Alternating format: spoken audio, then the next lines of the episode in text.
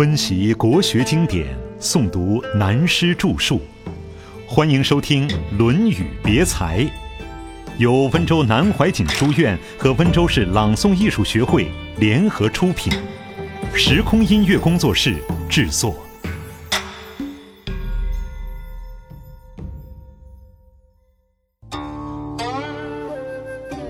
为正义而言，陈成子是简公。孔子沐浴而朝，告与哀公曰：“陈恒弑其君，请讨之。”公曰：“告夫三子。”孔子曰：“以吾从大夫之后，不敢不告也。”君曰：“告夫三子者，知三子，告不可。”孔子曰：“以吾从大夫之后，不敢不告也。”这段是孔子在鲁国的时候，国际上发生大事，齐国的部下叛变，杀了皇帝。皇帝是口语，证明应该是齐国的国君。这个叛变的人叫陈成子。孔子听到这个消息，看得非常严重，像是参与国家大典一样，洗了澡，穿上礼服去朝见鲁哀公。他说：“齐国的内政发生了叛变。”陈恒杀了他的国君，我们鲁国要出兵去讨伐叛逆。这就是中国文化，自古以来都是世界大同的政治思想。所谓兴灭国、继绝世的主要精神，就是在国际间碰到任何一个国家出了事，出兵帮忙，替别人消灭了祸乱，然后还是把政权交还给该国。我们只需要他年年进贡、岁岁来朝，而事实上，年年进贡、岁岁来朝是吃亏赔本的事。譬如过去历史的记载，海外的蜀国进贡了一头长颈鹿，或者外邦进贡了一头老虎，我们还要招待他的使者好几个月，皇帝还要给他赏赐。我们绝对没有土地侵略、经济侵略的野心。中国人只有爱别人，不会侵略别人。自古以来，我们中国传统文化的军事思想，有时出兵打仗只是为了正义，不是为了利益。孔子请哀公出兵讨伐陈恒，就是为了正义。而且，孔子这个时候他的大司寇位置已经下了台，可以不管国事，可能顾问的名义都没有，只是可以在皇帝面前讲话而已。他为了要实现中国文化的精神，就去报告请求出兵。但是当时鲁哀公很可怜，所有的权力都在季孙、孟孙、叔孙三家的手里。哀公不能说孔子的主张不对，帮助邻国平乱是应该的，可是没有办法，就要孔子去和这三家讲。孔子说：“因为我总是从大夫之后，是国家有地位的人，职责所在、道义所在，不能不向你报告。”鲁哀公听完了，还是要他去告诉这三家。于是孔子退回来，告诉这三家。可是这三家不同意，认为不要管这个闲事。孔子说：“因为我是鲁国的人，所以我不能不说。将来不要说我没有说过这个话。我已经告诉过你们，也向国君报告过。我的个人责任、国家责任、历史责任都尽到了，做不做是你们的事。”这段很明显的可以看到中国文化的精神。中国的政治哲学也在这里。我常和外国留华的同学们说笑，就以留学生来说，现在我们的留学生在外国打工、端盘子、洗碗，但是由唐代开始，历史上可以看到，当时外国来华的留学生达数万余人。我们的政府在长安建筑了几千间房屋，招待吃、招待住，让他们读书学习中国文化，够漂亮。哪像现在你们驻华的领事馆办起签证来还再三考虑，牲口会占了你们的工作机会。话说回来，历史时代的环境不同，当然不可一概而论。只是在这一段里，对于中国的政治思想、军事思想、文化思想、民族精神的重心，可以有个概要的认识。风云际会，子路问世君，子曰。勿欺也而犯之。这里的“是”字是动词，和服侍、侍候的“侍”同义。子路问：“做一个国君的高级干部应该怎么才对？孔子说：“既然做人家的干部，就要绝对忠心，不可欺骗上司，不骗他就要说直话。但说直话也很难，所谓忠言逆耳。可是要对领导人尽其忠，不妨冒犯他一下。”讲到这方面，在我们中国历史上常看到大臣与皇帝政见冲突的事，旁注便有“扶其龙鳞”的话。以前对皇帝以龙作为表征，据说龙的个性能柔能刚，随便怎样碰它的鳞甲都不会生气。只有龙的汗下三寸处生的是逆鳞，倒的那是致命所在，绝对不能碰，否则龙就会发怒而毁人的。这就说明，为领导人的度量要大，对有理取闹的能够包容原谅，但在最要紧的关键上，千万不可以碰。譬如，我们对朋友也尽管说直话，但对于朋友某一要命的缺点，则不能随便说了。以现代的行为道德讲，适当的限度，保持别人的自尊心是必要的。所以，历史上有些大臣犯言见正。就是说，领导人已经很生气了，可是忠心的部下为了他好，不管他怎样生气，应该说的话还是要讲。我们读《宋史》，赵普对宋太祖就做到了“勿欺也而犯之”。有一次，赵普推荐某人做官，宋太祖不答应。第二天，赵普又上奏推荐了这个人，宋太祖还是不答应。第三天，赵普又上奏推荐。宋太祖这一下可忍不住了，气得大发雷霆，把奏折撕碎了扔到地上。赵普面不改色地跪着，把这些碎片拾起来带回去。过些天，把这撕碎了的奏章补贴好，又带上朝去推荐。宋太祖这一次总算醒悟了，终于任用了这个人。又有一次，有个大臣应该升官。但是宋太祖一向讨厌那个人，不准他升。赵普极力奏请太祖批准，宋太祖又被赵普惹火了，气呼呼地说：“我就是不让他升，你又能怎么样？”赵普说：“行赏有天下行赏的准则，陛下怎么能以个人的喜怒来左右行赏？”太祖气得离座而起，回到内宫。赵普就跟着站在宫门口，久久不肯离去。宋太祖后来也就答应了。我们从这两个故事就可想见赵普处事的刚毅果断，但是他也有缺点，心胸不宽，容易记恨。他常会挑剔那些当他贫贱时对他不好的人们。每逢这种情况，宋太祖就说：“若尘埃中可识天子宰相。”则人皆物色之矣。劝赵普度量放大，不要计较这些小节。更何况天子宰相之才，哪里是社会一般人所能见识的？后来赵普就不敢再提这一类的事了。这种类似的故事在《贞观政要》这部书里记载的很多。唐太宗、魏征也是一对好搭档。不过话说回来，魏征这个伙计固然好，也要有唐太宗那样的好老板。照《贞观政要》的记载，长孙皇后也很好，所以还要老板娘也好，不然的话就变成上论中所讲的“事君术，思如矣”。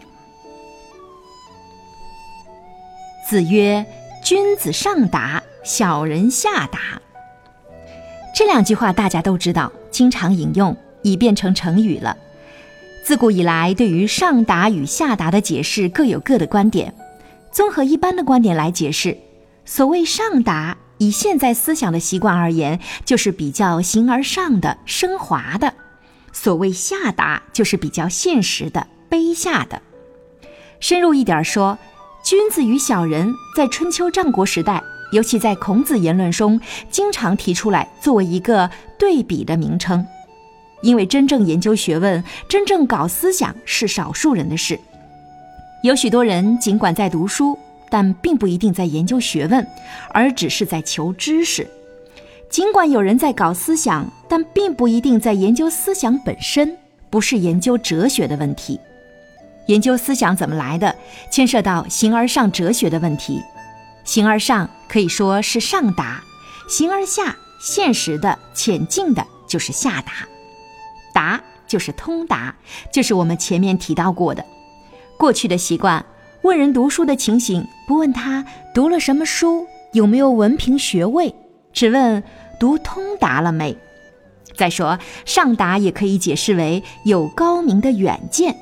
下达便是比较浅近，只重于现实的低视。为谁读书？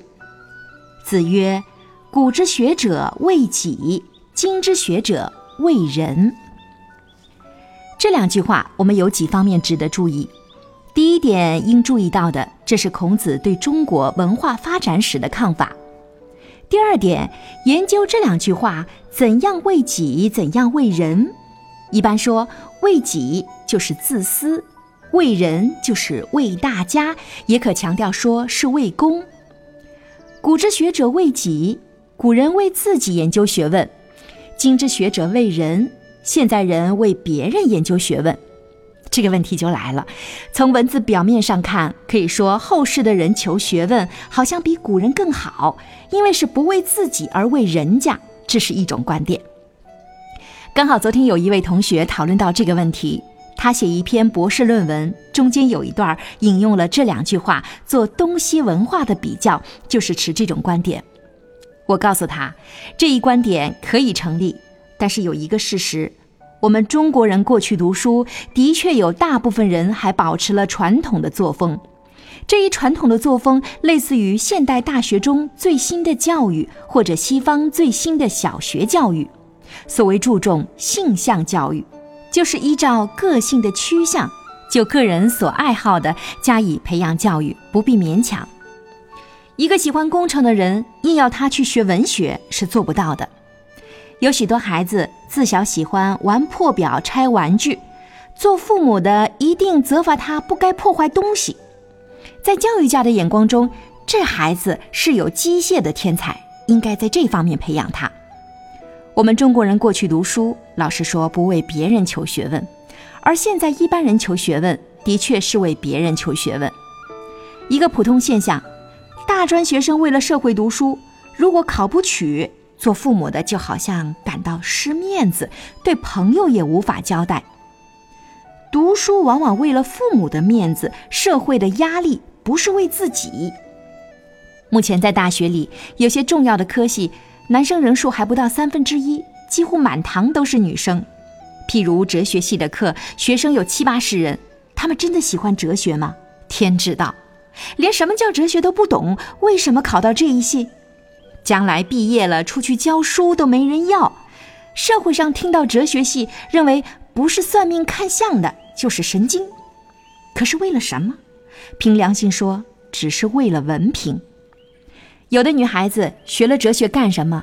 当然也可以成为哲学家，不过没有家庭的好日子过，既不能做贤妻，又不能为良母，那就惨了。可是现在的教育，任何一系都少有为自己的意志而研究的。曾经有一个学生告诉我，当年他在大二读书的时候，有一天真被父母逼得气了，就对父母说：“你们再这样逼我，我不替你们读书了。”他说那时候心里真觉得自己努力读书是为了父母在朋友面前显示荣耀而读的，在自己则并无兴趣。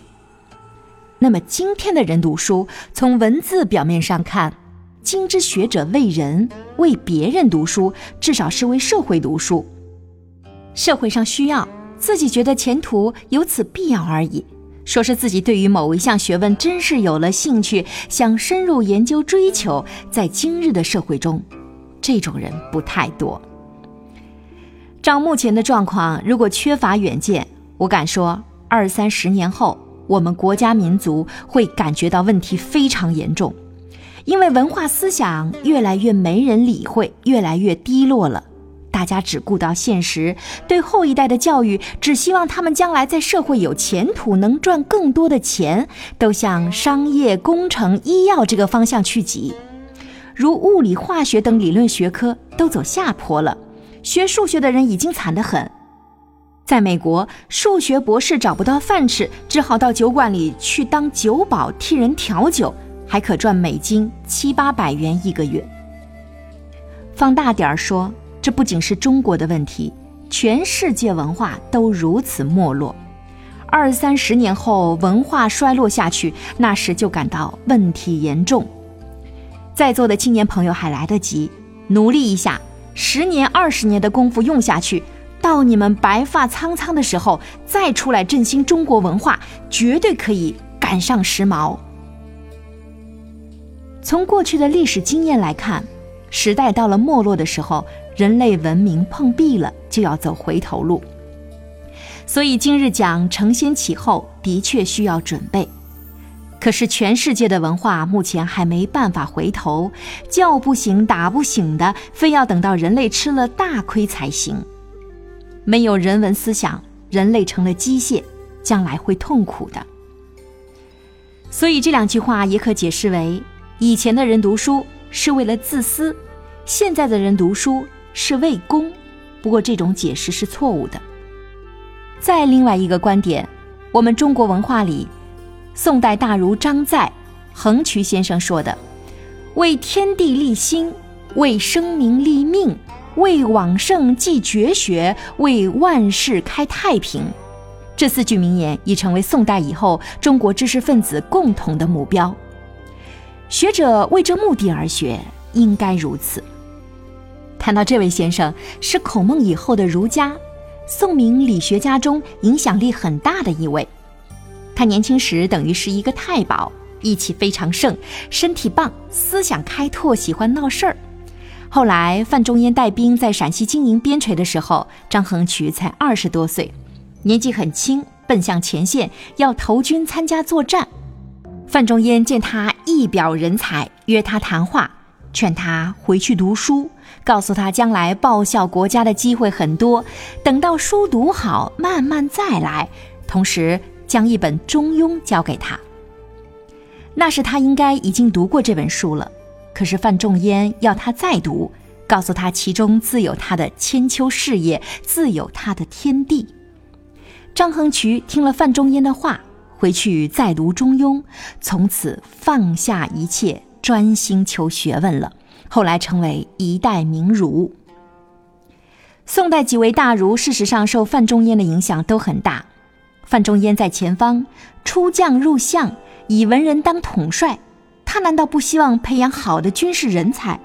但他一看张载这个人才不是将才，是对后世思想有贡献的人，不能这样埋没，就马上用这个教育方法培养他。果然，后来影响了中国文化思想那么大，尤其他所标榜的那四句话非常深远。今天我们要谈中国文化的中心思想，可以拿他这四句话为主。